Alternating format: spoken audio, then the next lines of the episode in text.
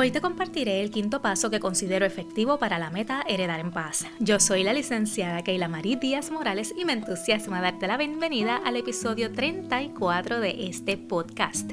Que estés aquí demuestra que sabes que tú y tu familia merecen heredar en paz. Si es la primera vez que me escuchas, te cuento que estamos en la segunda temporada en la cual te propongo una serie de pasos, una serie de reflexiones para lograr heredar en paz comienzan en el episodio 29. En la primera temporada me concentré en compartir contenido de valor sobre normas básicas que entiendo que debes conocer y también para reflexionar. Queda de ti si te quedas en este episodio o le pones pausa para ir a los anteriores. Crear este proyecto para hablar de estos temas fue un salto de fe. No sé si sabes, pero antes de emprender con un producto o servicio se recomienda que estudies el mercado, que averigües si hay gente pidiendo o buscando eso que tú propones. Usualmente te recomiendan usar Google Trends. Supongo que no te tengo que decir qué encontré cuando verifiqué cuánta gente buscaba este tema. Las estadísticas estaban bien, pero que bien bajas. Sin embargo, yo estaba y estoy convencida de que este tema es necesario. Entonces, ¿por qué la gente no lo busca instintivamente? Yo entiendo que por dos tabúes. El tabú del tema de la muerte y el tabú que nos frena al momento de hablar sobre lo material, al momento de hablar sobre dinero. Hoy reflexionaremos sobre este último. ¿Cómo es tu relación con lo material? ¿Cómo es tu relación con el dinero? Yo he tenido que sanar muchísimo en este tema. Vengo de un hogar humilde de las montañas orocobeñas de mi Puerto Rico, un hogar donde nunca, nunca, nunca me faltó nada, pero en el que tampoco éramos ni que tan adinerados. Nada más te digo que papi y mami eran maestres y tuvieron cuatro hijos, por lo tanto, les vi trabajar duro, muy duro y endeudarse. Siendo así, crecí con una visión algo lastimada de cómo podría ser mi relación con lo material. Cuando me convertí en abogada y comencé a tener mis cositas, sentía culpa, sentía como vergüenza. Era como si perdiera mi esencia. Tenía miedo a que dijeran que me convertí en una consumidora de excremento, por decirlo bonito. Tú sabes cómo se dice de verdad. Partiendo de ahí, comencé a reflexionar sobre el tema, a leer mucho y a seguir personas que trabajan este asunto. Todavía me queda mucho por aprender, pero espero poder hacerte un buen resumen de lo que he aprendido hasta ahora, confiando en que te sea de bendición y te despierte la curiosidad.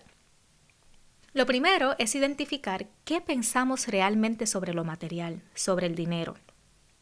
Aquí encontré un reguero de creencias limitantes y agradezco a Ana Maris Ortiz de la Alcancía de Cristal y a Zaira Domenech por ser parte de las personas que me han ayudado a darme cuenta. Vamos a ver si te suena familiar alguna de estas creencias limitantes. El dinero nos hace malas personas. El dinero no crece en los árboles. Es mejor ser humilde y pobre.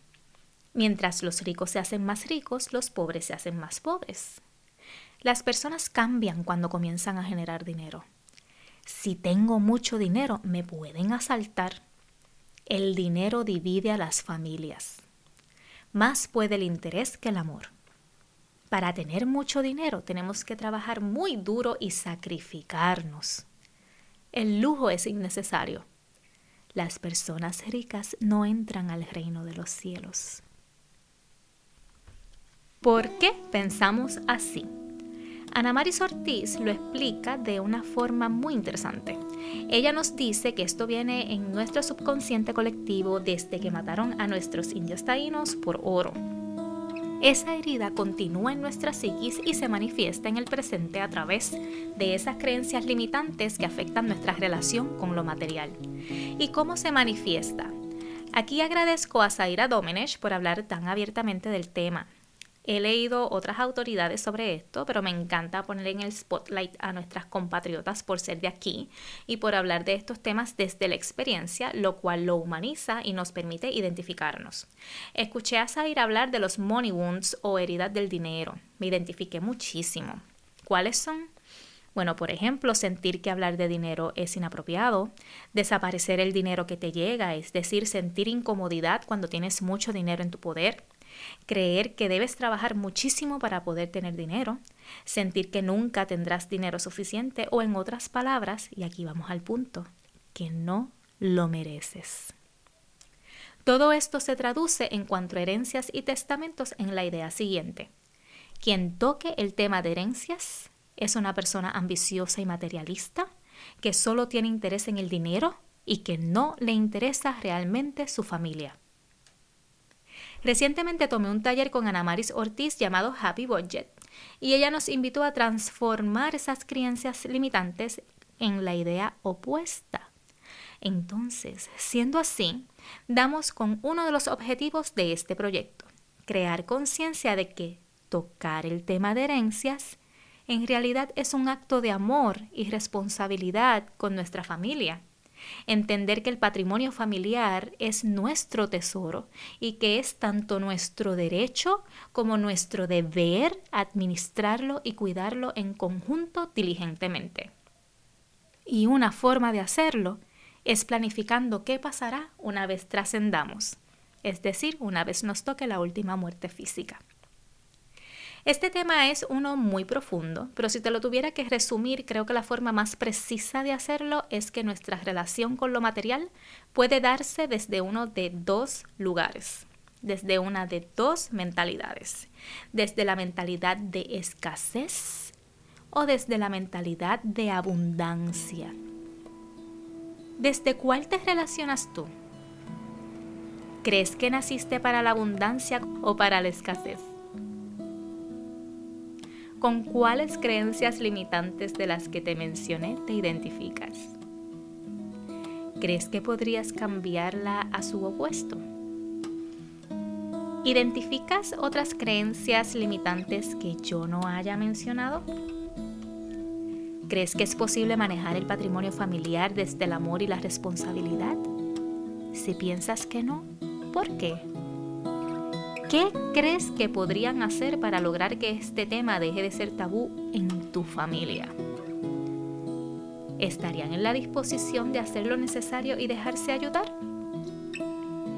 Y en cuanto a esta última pregunta, no me refiero solamente a dejarse ayudar por profesionales de derecho, me refiero también a profesionales de la conducta humana y profesionales del mundo de las finanzas. Espero que hayas disfrutado este ratito. Este espacio es posible gracias a mi libro Heredar en Paz. Conoce cómo gestionar herencias en armonía y validar el duelo. Adquiere el tuyo y regálalo a todas las personas que entiendes merecen heredar paz. Debo reiterarte que las recomendaciones que comparto provienen de mi experiencia tanto personal como profesional y que no constituyen ni sustituyen terapia o la ayuda que te podría brindar un profesional de la conducta humana. Asimismo, recuerda que la información que te ofrezco por aquí no sustituye asesoría legal y no crea una relación abogado-cliente. Si deseas continuar orientándote, visita heredarenpaz.com que por allá te espero. Tu familia y tú merecen heredar en paz. A tu disposición quedo.